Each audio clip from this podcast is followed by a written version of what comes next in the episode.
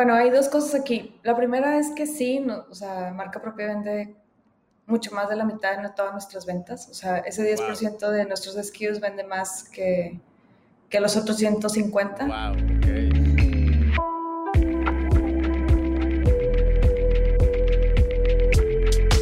Hola y bienvenido a un episodio más de Un Millón al Mes. Ya sabes, el podcast donde tenemos conversaciones con gente muy, pero muy chingona que está incursionando en el mundo de las ventas en línea, del comercio electrónico, del marketing digital, ya sabes, todo este ecosistema de las ventas en línea. Y esta vez no fue la excepción. Eh, hoy me encantó porque te vas a dar cuenta que estaba un poquito emocionado, la neta. Eh, yo también lo tomé como una clase, me interesaba muchísimo eh, saber no solamente la historia, sino qué, cómo le habían hecho eh, estas dos chicas para crear eh, una marca tan fregona, tan bonita, tan bien posicionada hoy en día. Se llama Momiji. Momiji es una marca de cosmética coreana o K-Beauty. A mí me intrigaba mucho saber cómo lo hicieron, cómo empezaron, cómo descubrieron este nicho tan particular. y bueno, básicamente son dos hermanas, Ale y Ceci. Hoy solamente tuve eh, una conversación con Ale, muy, eh, la neta, muy, muy fregona. Eh, hablamos de absolutamente todo, cómo viajaron a Corea, cómo descubrieron los productos, atrajeron unos pequeños lotes, empezaron a mover el producto, todo digital, absolutamente digital. Después de eso abrieron, empezaron a abrir una, pues, abrieron una tienda y el día de hoy cuentan con, una, con tiendas adentro del Palacio de Hierro, pop-up stores, su tienda en línea, distribuciones al mayoreo, diferentes farmacias, o sea, están por todos lados y aquí en este podcast platicamos eh, acerca de cómo fue todo este proceso, la neta, súper, súper chido. Pero bueno, ya no te quiero seguir spoileando el episodio. Antes, antes de empezar con esta entrevista, te quiero recordar que ya está abierta, completamente abierta, la nueva plataforma de builders.tv, el network, la comunidad más grande de gente que quiere no solamente empezar, hay raza que apenas está empezando, raza que ya empezó, pero quiere crecer sus ventas. Es una comunidad exclusiva de comercio electrónico y especializada en direct to consumer brands o marcas que le quieren vender directamente al cliente final. Todo esto en builders.tv. Tenemos una versión completamente gratuita donde además de todo este contenido que hacemos está guardado en un solo lugar, organizado por fechas, ahí lo puedes consultar para que no te pierdas de absolutamente nada, pero también vas a tener acceso a todas las demás personas que están adentro de esta comunidad, que posiblemente están en una situación similar a la tuya, que te pueden dar retroalimentación, que eh, te pueden servir también como una, una referencia eh, o como una fuente de inspiración. Hay muchas personas que están adentro, que eh, están, muchos emprendedores y emprendedoras que están en el mismo camino que tú. Eh, y hoy están todos en el mismo lugar, builders.tv. Y bien importante, abrimos una versión completamente gratuita. en esta versión, además de esto que te digo, el acceso y la comunidad y todo eso, vas a tener también un webinar en vivo eh, exclusivo para los miembros de la comunidad, además de todo el contenido que ya hacemos. Y bueno, también tenemos una versión premium, ¿okay? Builders Premium, es una membresía en la que también vas a tener acceso a webinars exclusivos para los miembros premium, eh, masterclasses, talleres, workshops. Eh, y también tenemos una sesión al mes de Mastermind. Esta es una sesión enfocada completamente en eh, cambiarnos el chip o actualizar nuestro chip. Ya sabes que en este mundo eh, tan dinámico, este mundo digital que está cambiando constantemente, pues nosotros también nos tenemos que adaptar. Eh, y para eso tenemos una sesión de Mastermind también al mes. La mensualidad de Builders Premium cuesta 47 dólares, pero si pagas la anualidad, la mensualidad te queda en 27 dólares, que la neta para todo todo el contenido que vas a recibir está con madre. Te espero en builders.tv y ahora sí vámonos al episodio. Hoy estoy muy muy emocionado por esta entrevista porque realmente es una de las, de las marcas que, que más admiro aquí en México. Eh, que, que, han tenido un crecimiento bien, bien, bien chingón y, y, además que pues conozco muy bien la industria, ¿no? Entonces siempre, eh, siempre estuve como muy al pendiente de la evolución de esta marca. Entonces hoy traemos aquí a Ale de Momiji. ¿Cómo estás? Hola Pancho, muy bien, muchas gracias. Gracias por invitarme. Eh, también es muy interesante para mí compartir contigo porque sé que tienes mucha experiencia en e-commerce y pues nada, muy contenta. qué bueno, qué bueno. No, pues digo, eh, ahí, andamos, ¿eh? O sea, la neta es que, bueno, pues, ahorita nos vas a platicar un poquito más de eso, pero, pero también, o sea, tú no, tú no, cantas, no, no cantas mal las rancheras.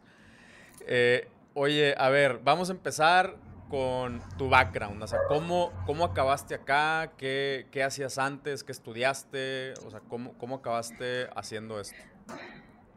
Pues yo estudié primero finanzas eh, en la UDEM y después de ahí empecé a trabajar en, primero trabajé en retail, pero súper breve, en HB, trabajé como practicante, pero aprendí mucho, la verdad.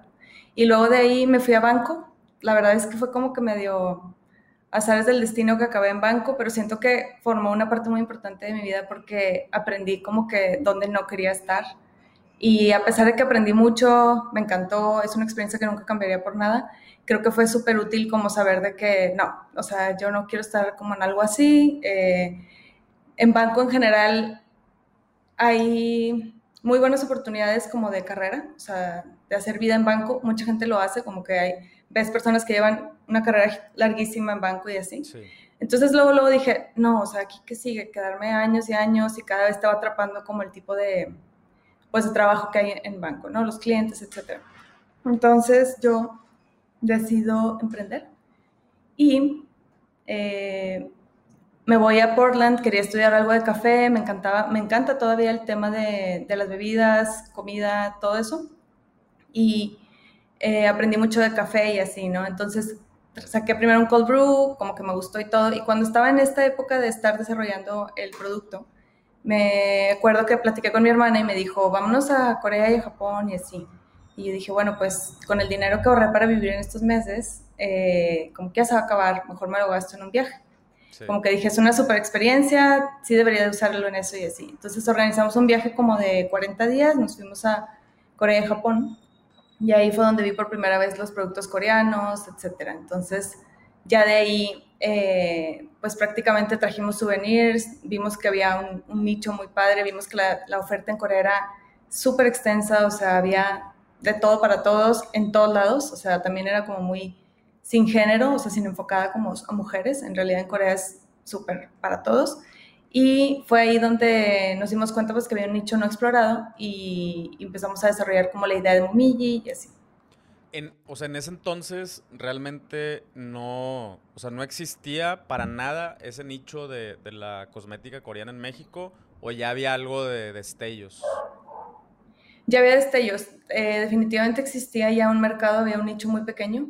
Era, yo siento que en ese entonces sí se dividía mucho, por ejemplo, decir, me gusta la cosmética coreana porque me gusta el K-pop o porque me gusta ver anime eh, o porque, no sé, como que este estilo que venía muy, muy de, de, la fascinación de la cultura asiática por otras cosas, a lo mejor por la música, por televisión o lo que sea, ¿no? Y entonces ya existían, habían tiendas que, que ya, ya estaban vendiendo, perdón, eh, productos coreanos, pero vendían más como en la onda de nos vemos en tal lugar, eh, hacemos pedido tal día, como que muy específico de la gente que quería pedir. Ok, ok, ok. Ya. Entonces, eh, o sea, no, no había como una eh, conceptualización todavía, o sea, la raza, yo me acuerdo que en ese entonces eran más como, como, como productos muy específicos, ¿no? Por ejemplo, la, las máscaras, ¿no? Esas fueron, yo creo que las primeras cosas que llegaron acá. Sí, 100%. Era un tema de novedades. O sea, de hecho, nuestras primeras órdenes de compra me acuerdo que eran súper de novedades, como cositas de panda y cositas de no sé qué, como todo súper cute y así.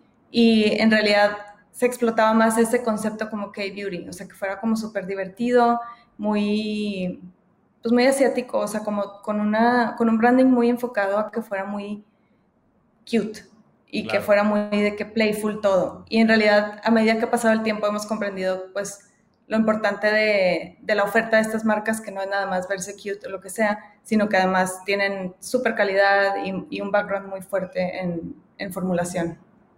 Ok, ok, ok. Va.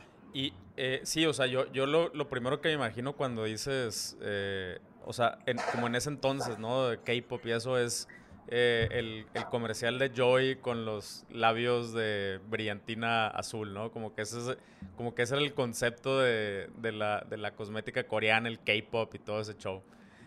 Sí, era muy así. Sí. Ok, ok.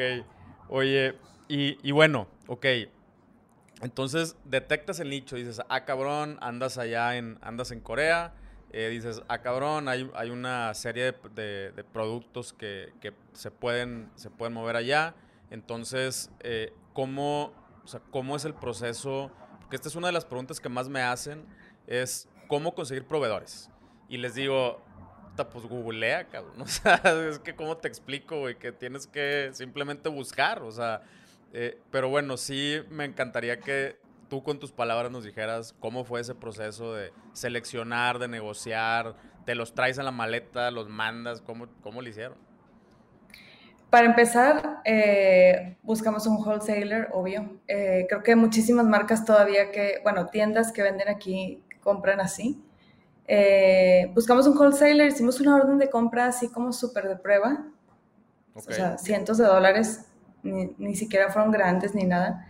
Y y empezamos a probar productos. Eh, algunos ya los habíamos probado de cuando fuimos a Corea. Cuando fuimos a Corea no estaba todavía nuestra idea empezar la tienda, entonces ni siquiera trajimos como más muestras o productos para vender, ni mucho menos. O sea, fuimos, la pasamos bien padre, trajimos souvenirs, de ahí se empezó a desarrollar y desde que llegamos hasta que lanzamos pasó casi un año porque, pues así, mi hermana no vivía aquí, yo estaba con lo del café, entonces como que me decía, vamos a empezar la tienda. Ella fue la que, la que movió más, como vamos a empezar, vamos a empezar.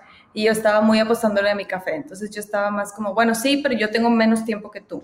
Entonces, eh, para empezar, hicimos eso, o sea, empezamos a como que a probar con, con órdenes súper pequeñas. Obviamente el inicio, pues no, la formalidad de, de la importación y todo se concretó hasta después, cuando empezamos a hacer una empresa pues ya constituida y así, que fue muy rápido pero el de inicio era una prueba, o sea, de inicio todo fue como, pues, tres de este y dos mascarillas de esta y pues tres sueritos de este, porque en realidad no sabíamos qué iba, qué iba a gustarle a, la gente. Claro. Ajá. Entonces, bueno, de ahí buscamos como que lo que te decía wholesaler y así. Y con el tiempo nos dimos cuenta que era muy, muy importante hacer relaciones con los proveedores directamente, no, no con un wholesaler, porque un wholesaler pues no te puede ni siquiera dar los mejores precios, eh, cuando todo el tema de, las importaciones surge, pues obviamente es todo un tema mover cosméticos ¿no? en el mundo. Entonces, no podía ser así como que el wholesaler te diera toda la información que requerías, o es más, si no está ni siquiera eh, un producto como enterándose que lo distribuyes, pues se pueden molestar después si, tú, si, tú, si se dan cuenta que tú estás en un mercado en el que ellos, no sé, digamos que ya tienen una exclusividad o que no quieren entrar a ese mercado o lo que sea. Entonces, eh, pues como empezamos a buscarlos fue, no fue por Google, fue por medio de, que teníamos algunas relaciones ya en Corea que, nos, apoyaron y, así fuimos buscando conocerlos. Luego hemos tenido, la verdad, socios comerciales que han sido súper, súper, eh, pues que nos han ayudado muchísimo en este proceso. O sea, al principio obviamente era más difícil entender dónde estaban como ese tipo de contactos y así, con el tiempo pues ya la verdad es, es mucho más sencillo. Y, y, también la marca, o sea, a veces era así mandar un mail y decir, somos esta marca y hacemos esto y, y, aquí están nuestras fotos, aquí están nuestras redes sociales. En Corea la verdad es sumamente importante tus redes sociales. O sea, para ellos es como que, ah, ok, sí vendes, pero ¿y con qué influencers trabajas? ¿O dónde están las vistas de, de estos videos? ¿O dónde están las vistas de estos influencers? O así, ¿no? O sea, sí sí es como un tema muy importante, sobre todo si vas a desarrollar la marca en un, en un país, ¿no? Bueno, entonces, eh, te, o sea, te trajiste las, las primeras piezas, seleccionaron los, los, primeros productos, más o menos el catálogo y todo eso, o sea, se armaron un cataloguito y cómo empezaste a vender, o sea, cómo, cómo, vendí, cómo vendieron las primeras piezas. Pues hicimos la verdad una campaña, fue una campaña que ahorita digo, ay, qué risa, estuvo bien chiquita, porque me acuerdo muy bien, como, como sé si mi hermana es fotógrafa y ella es la que empujó primero que arrancáramos y todo, pues ella dijo, yo hago la página. este, yo hago la página, vamos a hacer fotos, todo hicimos este, en mi casa ella y yo, con ayuda de, de Common, que nos ayudaron bastante, por ejemplo, creo que con, con, el tema del primer logo y así. O sea, todo al principio fue mini. Y, y, nos ayudó Pau, una amiga de ella, como con lo primero. Preparamos algunos este, como envíos de editoras de, de, revistas y así. Pero me acuerdo, o sea, ahorita pienso los envíos, les mandamos muestritas. O sea, ni siquiera mandamos productos porque teníamos tan poquito que era como que bueno, pues tenemos unos minis aquí y entonces hicimos como envíos de minis, envíos de algunos productos full, pero muy poquitos.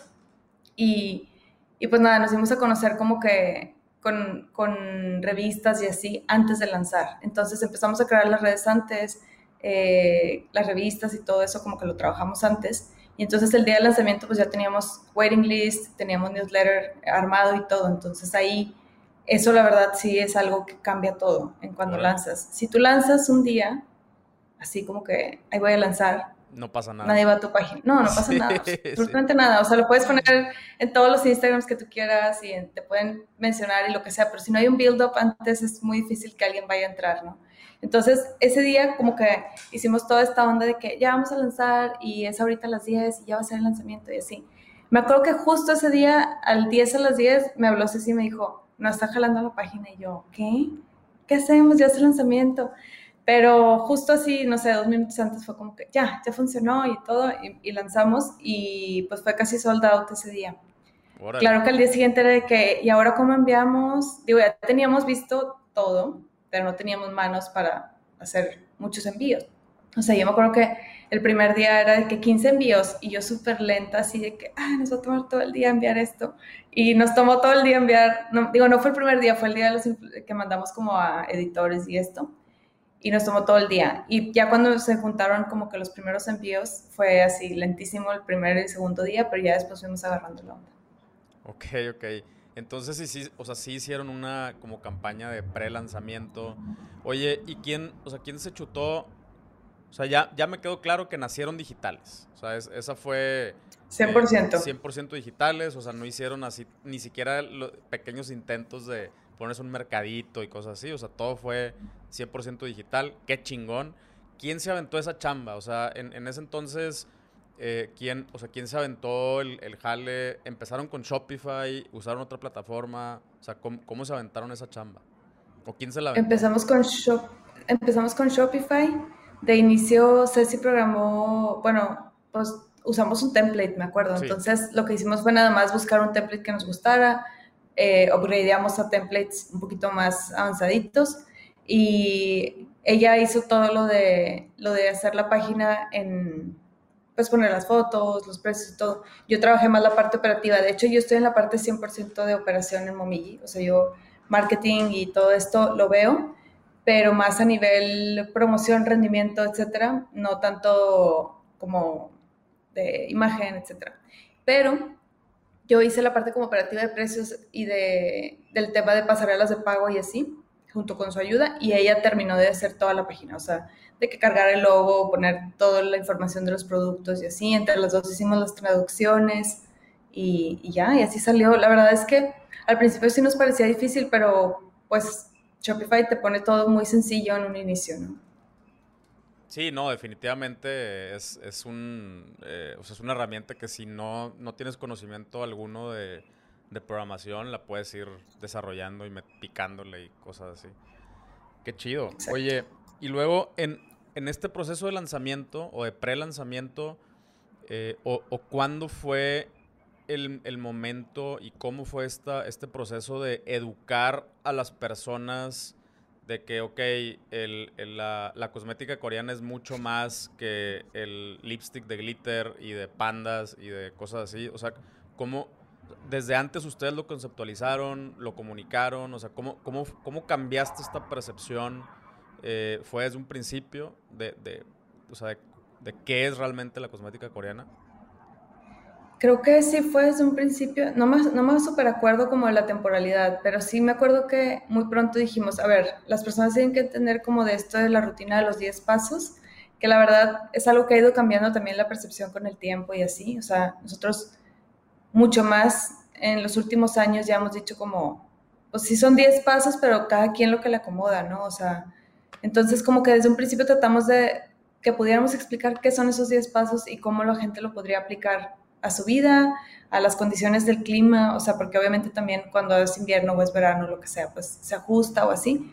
Y recuerdo que lo que tratamos de hacer fue, primero, que salieran alguna revista y así, y además, pues trabajar en blog. Nosotros siempre consideramos que el blog era algo muy importante, sobre todo cuando lanzamos, porque pues el hecho de vender no da un plus. O sea, vender es como, pues cualquiera te puede vender. Puedes ir a Mercado Libre y comprar cosas de skincare, puedes ir a donde sea. El plus es la curaduría, o sea, el tipo de productos que elegimos, que elegimos, el tipo de proveedores que elegimos, todas las preguntas que podemos hacerle a un proveedor que a lo mejor cuando tú lo haces por medio de un vendedor que no sabes a quién le estás comprando o si lo compró legítimamente, si lo importaron al país legítimamente, lo que sea, pues como que ese es el plus, ¿no? Y poder educar al consumidor de las cosas que las marcas nos transmitían se nos hizo sumamente importante. Entonces, pensamos que con el blog no solamente éramos la tienda, sino éramos una tienda que, tuviera una voz.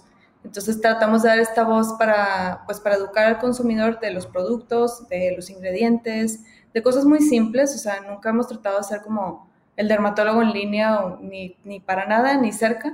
Lo que hemos tratado es como poder decir, la centella asiática es así, ya hace esto, puede tener estos beneficios, obviamente todas las pieles son diferentes, etc, etc, etc, pero pues como que poder eso transmitírselo al cliente, ¿no? Ok, entonces supongo que, que ustedes también eh, se fijaban en ese tipo de cosas a la hora de seleccionar un proveedor, o sea, que, que el proveedor tuviera la suficiente información eh, y, obviamente, supongo que en inglés, ¿no? este, para, para, poder entender y luego poder retransmitir toda esa info acá al, mercado. Sí, es súper importante para nosotros por eso hacer el link directo con un proveedor, porque nadie te va a dar la presentación que te da el proveedor. O sea, nadie va a presentar su marca como lo presentan los que están en la marca. Entonces, lo que nos encanta siempre de Corea es cómo tienen sus presentaciones y resaltan cada cosa en cada eh, producto, o sea, ya sea de ingredientes, de sus laboratorios. Nos han llevado a las fábricas, nos han llevado a, o sea, en sus oficinas obviamente tienen todos los productos. Entonces puedes ver sus desarrollos, nos han mostrado como que lo que tienen que van a lanzar y eso es invaluable en cuanto a proveedor, o sea, sí está muy padre poderlo, pues poderlo entender directamente de ellos. Ok, ok, qué cool. Va, entonces eh, empiezas, empiezan más o menos con 2016, o sea, ya con, o sea, ya lanzan la, tienda en línea 2016. Hasta este punto son eh, completamente digitales eh, y más o menos duran dos años em, vendiendo o distribuyendo otras marcas, ¿no? O sea, ¿qué, o sea, ¿a qué le, a qué le atinaron? ¿Qué, ¿Qué, otras cosas hicieron además de la campaña de lanzamiento para, para seguir posicionando la, cosmética coreana y luego ya como rutinas específicas? Eh, o sea, ¿qué, crees tú que hicieron durante esos dos años que lo hicieron muy bien? Yo creo que lo que hicimos muy bien fue la comunicación. O sea, definitivamente, cómo, cómo pudimos bajar un concepto coreano a que fuera muy amigable y que tuviera como la voz de una amiga platicándote. O sea, que, que fuera muy simple. Eso fue algo que definitivamente marcó como que éxito, pero también tuvimos una pop-up y nos dimos a conocer en la pop-up como que podías probar todos los productos. Eh, otra cosa que creo que ayudó mucho fue ir desarrollando cada vez más la página, o sea, que la página te fuera dando más info y que no nada más pusiéramos como literal la traducción del producto, sino que pues pusiéramos, no sé, algunos tips de uso, que empezáramos a generar videos, que hicimos videos en YouTube y así. Eh, el hecho de que siempre cuidamos mucho la foto, como lo que te decía que Ceci es fotógrafa, pues obviamente siempre cuidamos demasiado la estética, o sea, fue como, si vamos a hacer fotos, tienen que estar súper, súper bien. Eh, nunca utilizamos contenido de alguien más, o sea, nunca usamos ya las fotos genéricas de algún producto o así, sino tratábamos de dar al cliente como la visión que en realidad nosotros teníamos de cada producto para que fuera más fácil acercarse. ¿Por qué? Porque si tú piensas en un producto de skincare o en un producto de color o en un producto de lo que sea que te vas a aplicar, pues claro que quieres saber qué se siente y quieres saber cómo, cómo está la crema, está pesada, no está pesada, me voy a quedar toda aceitosa, voy a quedar toda como, no sé, pegostiosa, ¿cómo, cómo queda? Entonces, eso sabíamos que era muy difícil transmitirlo en línea. y por eso tratamos como de que fuera una experiencia más sencilla y que el cliente pudiera decir, mm, si tiene este tipo de textura, si es para este tipo de piel y como entender más lo que buscaba el consumidor. Ok, ok. Qué, qué interesante. Y, y luego, eh, en, o sea, en estos dos años, entonces eh, se, se, enfocan, o sea, eh, direct to consumer, ¿no? Entonces empiezan a, empiezan a reunir un chorro de información. Me imagino que, que también durante estos dos años hay, hay muchas iteraciones en el catálogo, se empiezan a detectar. Miles. ajá, me imagino. Que, o sea, cuéntame un poquito de eso. Nuestro catálogo, o sea, si tuvieras de que lo que empezamos a vender, no vendemos ni un producto que estaba en el primer día, porque como que obviamente con el tiempo entendimos lo que te digo de, llevar la relación directa con proveedores. Entonces había proveedores muy grandes en los que dijimos, no, pues ellos no, o sea, no nos vamos a, a, a meter una relación así, pero eh, los cambios que fuimos haciendo fue o porque no había stock y no teníamos eh, exactamente como que a ese proveedor, y o porque de plano decíamos, no, pues ahora es esto y está más interesante ahora esto. Y se me olvidó de hecho comentarlo que eso fue definitivo una parte que nos ayudó mucho a hacer una marca muy atractiva, me parece a mí, porque como que siempre había novedades, ¿no? Entonces, eh, a medida que estás más dinámico, actuando muy rápido, trayendo más y unos de estos y poquito de estos, estás más chiquito y tienes más oportunidad de experimentar mucho en eso. Entonces, creo que esto de estar como, ahora llegó esto y ahora esta mascarilla y ahora ya no está. Entonces, la gente también pues, estaba un poquito obligada a probar cosas nuevas. Claro. Y, y, creo que eso como que sí hubo muchos cambios de, de, catálogo. Luego tratamos de ya no hacerlo tanto porque también obviamente hay quien dice, pues yo ya probé y ya me gustó y ahora no la venden y como que, ¿qué hago? Y, pues obviamente eso ya, ya lo cambiamos, ya nos gusta mucho más también tener como novedades siempre, pero tratar de tener un catálogo fijo y, y como quiera tenemos out of stock, la verdad, pero pues como que ya lo cuidamos mucho más que antes. Ok, ok. Y, y bueno, ahora sí, 2016-2018, toda esta data, toda esta experiencia con el catálogo, iterando, recibiendo feedback de, de, las, de, los, de los clientes, usuarios y todo esto, eh, ya 2018 lanzan su marca propia. ¿Esto ya lo habían pensado desde antes? Eh, ¿Se dieron cuenta de ciertas cosas? Eh, o, cómo, cómo, o sea, cómo llegaron a, la decisión de, marca propia, de hacer su propia marca? Creo que fue platicando con algunos socios comerciales de Corea que dijimos como que, ¿y si lanzamos mascarillas? Ahí todavía era, como decías, muy importante lo de las mascarillas, o sea, las mascarillas fueron como la punta de lanza del, del K-Beauty.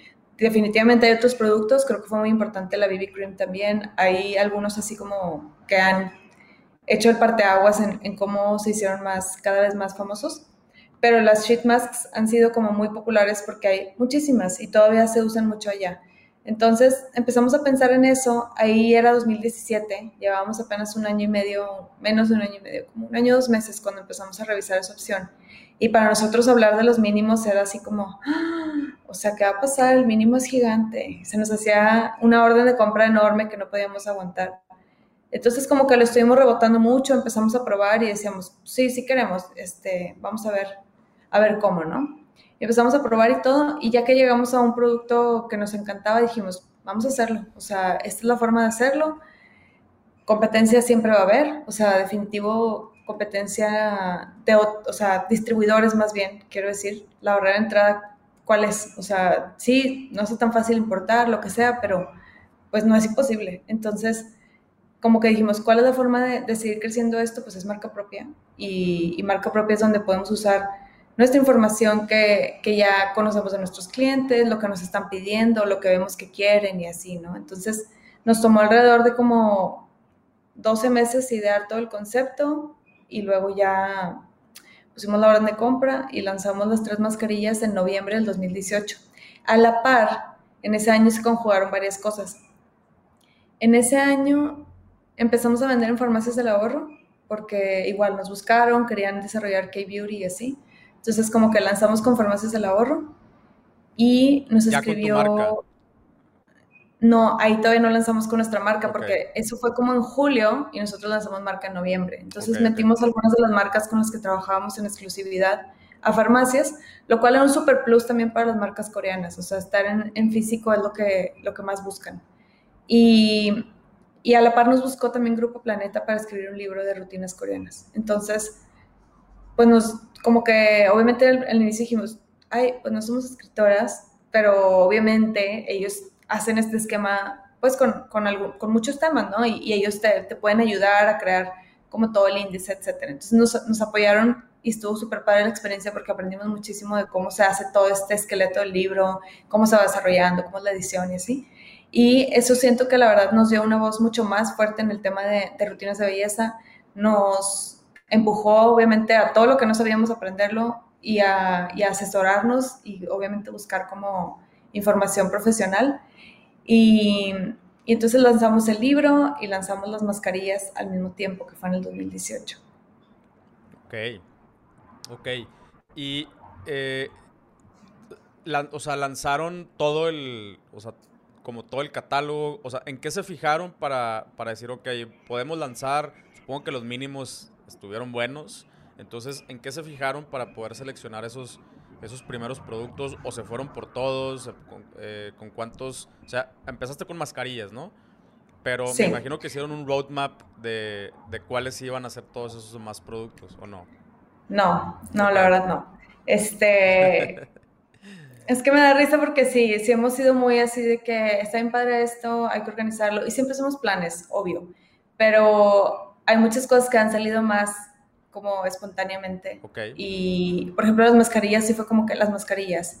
Y ahí todavía no teníamos muy claro que venía todo un, o sea, no teníamos muy claro el alcance que iban a poder tener. Y la verdad es que tuvieron un muy buen alcance. Entonces, sí, sí nos aventamos solamente por las mascarillas y pensamos como que, que sigue. Pero fue hasta que volvimos a ir a Corea y empezamos a ver más opciones de más productos donde entendimos como que las más bien no entendimos, sino conocimos las fábricas con las que después empezamos a trabajar más. Hoy en día la verdad es que trabajamos con muchísimas fábricas y, en ese entonces no tantas, entonces como que ahí fuimos conociendo algunas, vimos en qué se especializaban, vimos si era sencillo o no seguir con un producto y para ya el 2019 lanzamos los parches de hidrogel un año después de las mascarillas. O sea, la verdad es que no fue rápido al inicio porque nosotros eh, desde un inicio hemos crecido con la marca. O sea, no hemos tenido una inversión como externa. Entonces, hemos tenido algunos fondeos este, propios y de todo, pero no hemos tenido como, como para crecer aceleradamente y así, ¿no? En un inicio, sobre todo. Entonces, en un inicio era como, pues vamos con flujo y vamos viendo y que se puede y que no y así. Y así fue como un año después lanzamos los parches y ahí dijimos, no, es marca propia 100% y nos tenemos que súper enfocar a marca propia.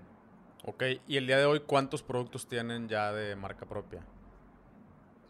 Ahorita tenemos, son 16 SKUs, pero realmente de productos tenemos las mascarillas, iShine, que son los parches de hidrogel, el suero de, piel, que es Control Drop, eh, tónico, que es Matcha Latte, y tenemos además eh, un antibac, que el antibac lo sacamos porque, pues por el COVID y así, todas nuestras fábricas estaban haciendo eso y fue como, ah, está bien padre y desarrollamos uno que fuera como hidratante y todo.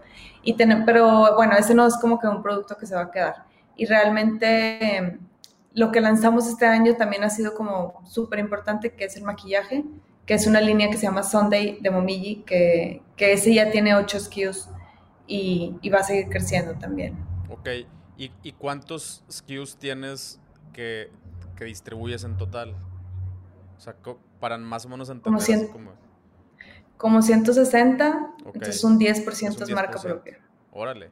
Oye, ¿y qué, qué diferencia has visto entre, entre la, los productos de marca propia y, y los otros? Porque, a ver, aquí quiero hacer así un súper paréntesis. Si nada más eres un distribuidor y no, y no como dices, como dijiste tú al principio, o sea, no, no creas una voz propia, no, no, no, no haces como un statement de quién eres tú, cuál es tu concepto, cuál es tu cliente, les das valor, les das información, no tiene sentido hacer una marca propia. O sea, ustedes lo pudieron hacer porque hicieron toda esta chamba y confían en ustedes como marca, eh, porque la raza de aquí, pues, ni siquiera sabe quién es el fabricante en Corea, ¿verdad? O sea, entonces confían en ustedes, no confían en la, o sea, no, no eh, la, relación es con ustedes y no es con el, con el, productor o el, fabricante. Eh, por eso pusieron hacer, pudieron hacer una marca propia. Que es lo que sucede mucho con, también acá, por ejemplo, con HEV, ¿no? Que, que o sea, HEV tiene un statement muy claro en cuanto a la calidad. Los que no sean de acá del norte, HEV es una tienda tejana eh, de, de, pues un súper, ¿no? Tejano y muy chingón, cuidan mucho la calidad. Eh, y, entonces todos sus productos genéricos, o sea, marca HEV, la neta es que son los mejores. O sea, y, confías tanto en la marca que, que no, no, sé tú, pero yo compro o sea, si está la opción HEV, compro la opción HEV. Eh, sí. ¿Les pasó lo mismo a ustedes? Eh, bueno, hay dos cosas aquí. La primera es que sí, o sea, marca propia vende mucho más de la mitad de todas nuestras ventas. O sea, ese 10% de nuestros SKUs vende más que, que los otros 150. Wow, ok. Sí, este, definitivamente es lo que más movemos y, y pues es donde aparte podemos ajustar, ¿no? De que si el cliente está pidiendo algo un poquito diferente o así, pues también podemos trabajar mucho los lanzamientos enfocados en eso. Y eh, el otro tema de marca propia es que no quisimos nunca que fuera como marca propia de HEV o marca propia de Sephora, sino crear una marca muy fuerte. Este, la marca está creada pensando como a nivel pues, global, o sea, no tanto pensando a solo el mercado latino o solo las personas que ya están en Momiji, que, que, se topan Momiji, que van a preferir Momiji, sino más bien enfocada en ciertas necesidades y ciertos, pues ciertos productos que como queremos cubrir, ¿no? Entonces, no, no nos pasa exactamente lo mismo que, por ejemplo, si vas a, a HB o a Sephora y ves marca propia y dices, bueno, marca propia, más barato o, o mejor calidad o, o es marca propia, sino lo que nos pasa es que creo que más bien específicamente hicimos ciertos productos, entonces no son tan, tan comparables con otros que ya tenemos en la tienda. No sé si me explico, pero no es que haya cinco sueros que se parecen mucho al nuestro, sino que es único y también manejamos otros que son únicos. También manejamos uno, no sé, de vitamina C y este es un suero que a lo mejor es hidratante y exfoliante, el nuestro. Entonces, como que no, no pasa esa comparación por lo mismo, porque no, no son productos muy genéricos. Ok, ok, ok, ya, ya, ya te, sí, sí te caché. Eh, que, oye, pero qué, o sea, a ver, aquí, y aquí vamos a entrar en un terreno de suposiciones. ¿Crees, o sea, crees que esas ventas son por la fortaleza que le dieron al, lanzamiento de cada producto o porque la gente, la mayoría sí ubican Momiji y, confiaron en tu producto? Ahorita, o sea, yo sé que la hacia adelante eh, la, la, visión es otra, ¿no? Pero ahorita las ventas que tienes, o sea, que, el 10% cargue el 50% de las ventas y, específicamente tu marca propia, a mí, o sea, a mí se me hace bien, bien interesante y clave, ¿no? Sí, es clave sobre todo para lo que viene y así. Pero creo que tiene mucho que ver varias cosas. Una es la estrategia de lanzamiento, 100% afecta cómo hemos lanzado. O sea, sí lo empujan más. Cómo hemos... Sí, mucho. O sea, hemos hecho estrategias con seedings grandes. Eh, para que la gente lo pueda conocer y así. Otra cosa es que sucede en Momiji es orgánico, entonces sí, obviamente hay trabajo, eh, no sé, digamos que trabajar con algún influencer que haga un video o un contenido especial, obviamente eso se paga, pero nunca damos un script de que, oye, tienes que decir esto o, tú tienes que hacer como que te gusta, pues no, nunca hemos eh, dicho qué tienen que decir en, en, cada cosa más que resaltar el tema de algún producto, no sé, está hecho con tal, tiene, puede tener tal o tal beneficio, lo que sea. Entonces, eso hace que, pues, la verdad, las opiniones que se emiten en redes o que se emiten en, cualquier outlet sean 100% genéricas, digo, orgánicas, eh, que se sientan las personas como que pueden decir que les gustó, que les funcionó y que no. Y pues eso creo que es lo más valioso porque a fin de cuentas todas las pieles son diferentes y sí puede haber como gustos muy distintos, ¿no? Como en todo. Entonces, esa es una parte, o sea, que, que las personas han podido como ofrecer su opinión y que el producto ha gustado. Entonces, si tú entras a ver las reviews en marca propia, pues son buenas y, bastante buena la experiencia overall. Entonces, creo que eso ayuda a que da mucha confianza a la marca, ayuda mucho que tenemos transparencia a nivel procesos, o sea, compartimos con el cliente, mira, aquí estamos en la fábrica, mira, aquí estamos cuando lo están envasando, este, hacemos tal o cual. Entonces, como que creo que esa confianza sí la hemos este, pues, impulsado y definitivamente pues el tema de cómo hacemos los lanzamientos, nuestro tipo de socios. Ahorita estamos con Palacio de Hierro y, por ejemplo, para el lanzamiento del maquillaje, Palacio nos invitó a hacer unas pop-ups en varias ciudades del país y lanzamos con Palacio. O sea, no con Palacio en sí, pero el día del lanzamiento ya estábamos en Palacio. Entonces, eso ayuda a decir, bueno, Palacio también está confiando en esta marca, debe de ser buena. Quien no la conoce y dice, coreano, ¿qué es eso? A lo mejor está raro, no sé, asiático, porque todavía hay personas que piensan como asiático, no sé, es otra piel o whatever, ¿no? O sea, como que no es para pieles latinas. Pues pueden decir, ah, eh, sí si Palacio está ahí, pues debe ser una marca buena, aunque yo no la conozca y sea famosa en Asia, donde yo la verdad no tengo como que conocimiento. Claro. Ok, ok. Oye, y, entonces, ya, ya que entraste al tema de Palacio, eh, ¿a partir de cuándo em, se empezaron a meter también como súper fuerte el mundo offline? Porque lo hicieron a través de, tiendas, o sea, de tiendas propias, a través de bueno, en, este caso como adentro de, Palacio, como una mini tienda dentro de Palacio, y también a través de distribuciones, ¿no?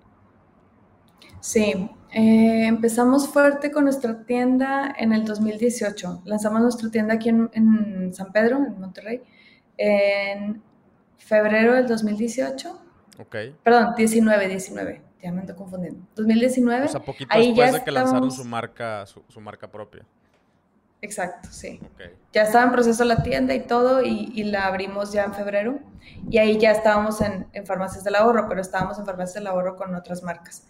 Y este, pues la verdad tuvo muy buena aceptación la tienda, venían muchas personas, bueno, vienen muchas personas a visitarla y, y pues bueno, ahí fue como que donde empezamos, ese mismo año empezamos a vender en Palacio de Polanco. Solamente estamos en uno de los palacios y en el ICOM, entonces, o sea, a full, a full no estamos porque también mermó mucho el 2020. O sea, teníamos muchos planes de crecer en algunas otras eh, ubicaciones de Palacio, pero cuando llega el 2020, pues obviamente nadie quería crecer offline, eh, al revés, ¿no? Todos queríamos haber ya estado más avanzados todavía en e-com. Entonces, em, la verdad, fuerte todavía en offline, yo no considero que somos tan fuertes, o sea, nuestro e-commerce sigue siendo lo más, lo más fuerte que tenemos pero pues estamos en, el, en, 270 de, de, farmacias del ahorro, solamente con mascarillas, entonces digamos que es algo. Y eh, en el Palacio de Hierro vendemos también mayoreo, o sea, sí vendemos a otras tiendas que venden K-Beauty o que venden eh, productos de belleza. Y, y tenemos una pop-up en la Ciudad de México, que prácticamente ahí es donde termina nuestro offline. Por ahora. Por ahora. ya que se lo voy a abrir el mundo, ya quién sabe. sí, exacto. Es que la experiencia offline es padrísima y la verdad sí, sí es muy interesante en la belleza tener offline. Sí, no, definitivamente. Y yo creo que también la gente como que ya está deseosa, ¿no? De, un poquito de contacto eh, y, así. Sí, exacto. Probar y todo, y oler, lo que sea, pero algo, sí. Ok, ok. Oye, bueno, y entonces el, o sea, el, online, independientemente de la, de la, pandemia y también gracias a la pandemia, pues sigue siendo el, canal más fuerte. Eh, ya mencionaste varias veces que trabajan con, con, influencers. Además de influencers, ¿hacen algo de affiliate marketing o algo así? Sí, eh, además de trabajar con influencers, que mucho, como te decía, como que es orgánico para tratar de que se mantenga muy, pues muy real y así. Sí tenemos un programa de afiliados que se llama Momiji Points. Este programa pues las, todas las compras acumulan puntos y todo el tipo de acciones tipo eh, suscribirte a newsletter, invitar a un amigo, etc. Entonces, sí está muy padre, muchas de las recompensas son productos, entonces sí vemos que, que la gente sí las aprovecha mucho, sí es un plus que, que, brinda cada compra, ¿no? Ir juntando puntos y así, entonces también pueden canjearse de vez en cuando por envíos gratis, cosas que son muy útiles para, para un consumidor. O sea, para mí que me regalen un envío es padrísimo, que me regalen 100 pesos en tienda es padrísimo. Entonces, pues qué mejor ya tener un, un affiliate. Ok, ok, súper. ¿Y qué tanto le apuestan al email marketing y cómo? Porque yo sé que sí, casi, casi mandan un, un mail por día, ¿no? Nosotros no. La verdad es que anteriormente mandábamos casi dos al mes, más o menos. O sea, mandamos muy poquito. Ahorita hemos hecho algunos cambios y, y, creo que funciona más. O sea, hay más forma de llegar a gente por medio de, de email marketing que, que por redes a veces. O sea, siento que a veces hay una promoción y pues sí está en redes y a lo mejor tiene un alcance grande en redes y lo que sea, pero el email está para las, para las personas que lo están ya eh, pues que ya están como engaging, ¿cómo se dice? Que están, pues que lo abren, que sí quieren ver y así, ¿no? Y si no quieren, pues se van a suscribir. Entonces, como que es mucho más directo. El open rate eh, lo hemos ido tratando de mejorar mucho y como que tratando de llegar a las personas que sí lo quieren recibir. Entonces, hemos estado como que trabajando fuerte en, el, en el email marketing últimamente, avisando de qué lanzamientos, promociones y a veces nada más como pues como novedades que tengamos de, no sé, de tienda, horarios, recordarle al, cliente cosas que nos preguntan constantemente. A huevo, a huevo. Ok, ok. Oye, y pues ya, ya para acabar eh, y que te vayas a vender más mascarillas, ¿qué sigue para Momiji? O sea, ¿qué, a, dónde le estás apuntando? ¿Cuál es, o sea, como tu más grande sueño? ¿A dónde, dónde ves que va la marca? Ahorita, pues tenemos productos en desarrollo, bastantes, la verdad. Eh, ahorita hemos estado avanzando mucho. Tenemos un concepto que vamos a lanzar en este año que va a estar bien padre. Eh, es como un nuevo lugar y así, entonces ya después como que podemos dar más información. Pero está muy padre porque está muy pensado en marca, está muy pensado en hacer una experiencia muy redonda como de la marca y así. Y por otro lado, pues estamos apuntando al mercado global. La verdad ya es lo que sigue para nosotros y estamos haciendo todo para para terminar de materializarlo en este año. Dale, qué loco, o sea, me, me, me intriga un chorro ese pedo de, de, una, o sea, una marca mexicana, que ya sé que a final de cuentas vale madre si es mexicana o no. Eh, o sea, pero, o sea, una, una marca creada en México eh, para el mundo, o sea, para todo el mundo, pero con productos coreanos. O sea, e, eso es algo que la neta, gracias a Internet, ¿no? O sea, son, son cosas que gracias al Internet, gracias a eh, la globalización y, lo que tú quieras, pero qué chido. O sea, qué, chido que se puedan hacer este tipo de cosas. Sí, coincido, es súper gracias al Internet, pero lo que tiene muy padre es que precisamente poder juntar cosas así, ¿no? Que las, que los, que las marcas en general, no nada más esta de sí, puedan hacer cosas de muy alta calidad basados en un, no es concepto, pero como en una ideología, en, en como toda esta base que ya tienen en Asia o en Corea específicamente, pero creado más hacia el consumidor occidental. Entonces, como que esta parte está muy padre, que a fin de cuentas muchas pieles tienen muchas necesidades similares, pero obviamente sí, no sé, los latinos te piden más, ejemplo, poros o como que cosas específicas. Entonces sí se me hace súper padre también eso. Y pues enfocarlo al mercado global sí es todo un reto, la verdad. O sea, nosotros hemos trabajado mucho para el mercado mexicano y ahora decir de que, ¿qué vamos a brindarle a un mercado que no sea México? Sí es obviamente pensar muy, muy fuerte, como que, ¿qué, ¿qué estamos brindando? ¿Cuál es la oferta de valor? ¿Qué es diferente a otro que ya tengan ahí? Eh, y cómo lo podemos adaptar, ¿no? ¿Qué tipo de lanzamientos tendríamos solamente para ese mercado, etcétera? Eso es, eso es como que en lo que estamos ahorita y creando, pues muy fuerte como todo el tema de, de marca. A huevo. No, pues el, el, mayor de los éxitos en esa en, en ese nuevo reto de, de, llegarle a todo el mundo, qué chingón. Eh, pues algo más que le quieras decir aquí a la raza, ya nada más así para, para cerrar. eh, Ay, pues yo creo que lo más importante es que, como ya dije desde que empezó la entrevista y eso, la plática, eh, creo que lo más padre es empezar algo y todo se puede. Y sobre todo en el podcast que está muy enfocado a, a como el crecimiento del e-commerce, de cómo, de que si vendes o no vendes. El otro día estaba viendo un streaming que hiciste y veía el tipo de preguntas que hacían y así.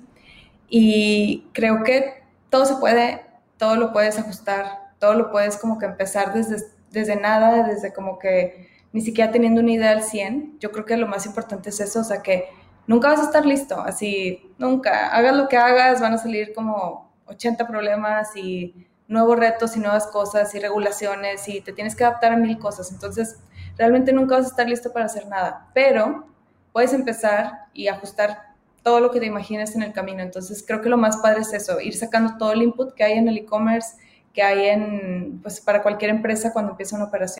E irlo ajustando, ir aprendiendo y así. Nadie, eh, por ejemplo, en Momilla al menos, nadie nos enseñó nada de e-commerce, nadie nos enseñó nada de, de marcas de belleza, todo lo hemos ido aprendiendo y creo que eso es un camino que si no lo empiezas, más bien, entre más temprano lo empiezas, más temprano vas a aprender un chingo. Entonces, como que ese sería mi único, mi único cierre, que, que creo que es importante. O sea, siempre vas a aprender un buen, entre antes empiezas mejor. Con madre. Y estoy, estoy completa, completamente de acuerdo. Eh, el, el o sea, estamos, estamos en la era de la, de la optimización. O sea, ya creo que ya pasamos de la era de información. Hay demasiada información. Ahora estamos en la era de la, de la optimización. Agarrar esa info eh, e ir adaptando, ir cambiando, ir mutando, eh, escuchando y, todo eso. Y, como dices, ¿no? Es, es un work in progress. Siempre estamos construyendo. No es como que esto va a ser como antes, ¿no? Esto va a ser durante los próximos 50 años. Es de que no, vato. O sea, aquí ya no, ese pedo ya no es así. Em, pero estoy completamente de acuerdo contigo. Oye, pues muchísimas gracias. Muchísimas gracias, neta, por, por tu tiempo. Creo que, que aquí la, la, raza se lleva un chingo de, de, información de muchísimo valor. Y pues ya te dije, el mejor de los éxitos en, en todo lo que andan haciendo. Tienen un super fan y, y síganle síganla rompiendo. Muchas gracias. Me da mucho gusto compartir también en este espacio y pues cualquier cosa que andamos. Y bueno, para ti que viste o escuchaste este episodio, ya ves, puedes empezar con casi nada, nada más con un chingo de ganas. La clave está en la optimización, ir eh, tocando puertas, avanzando poquito a poquito, eh, no, no pierdas tanto tiempo en, planear, ¿no? Las cosas se van dando, la, misma, la misma inercia te va dando esa información que necesitas para ir tomando decisiones. No tomes decisiones a tan largo plazo. Eh, ese pedo ya no jala. Como dije, estamos en la era de la optimización. ¿Qué tal? ¿Qué te dije? Qué, qué buena conversación, qué buena información. Espero que hayas tenido papel y pluma cerquita de ti, porque yo la neta sí me llevé un chorro de valor. Eh, me, encanta, me encanta eh, pues tener la oportunidad de extraer, extraer mucha información eh, de estos emprendedores, de esta gente tan chida que está haciendo cosas, la neta, tan, tan cabronas como es Ale, como es Ceci. Vienen cosas bien, bien interesantes. Ya no solamente vamos a estar trayendo emprendedores y, e historias de este tipo, también vamos a empezar a traer algunas propuestas bien chidas. Muchas de las propuestas que estuve implorando a los dioses del comercio electrónico, eh, de empresas que están dando financiamientos para ayudarte a crecer, ayudarte a comprar inventarios, ayudarte con capital de trabajo. Otras empresas también que andan buscando comprar tiendas, invertir en negocios como el tuyo. Eh, y este tipo de, invitados vamos los vamos a estar trayendo para que te vayas dando una idea de qué es lo que puedes hacer, cómo te puedes ir preparando. Eh, si hoy no eres candidato, no pasa nada, pero vas a tener una muy buena referencia de qué ir haciendo, cómo irte preparando para tener acceso a estas facilidades, a estas herramientas financieras exclusivamente desarrolladas para negocios digitales. Todo eso viene en los siguientes episodios, así es que acuérdate, si no le has dado suscribirte, eh, si no le has dado en eh, descargar, todo ya sabes, en la plataforma en la que estés, apúntate para que te enteres cuándo es el siguiente episodio, porque se está poniendo bien sabroso este pedo. ¿Sale? Gracias y nos vemos en el siguiente episodio.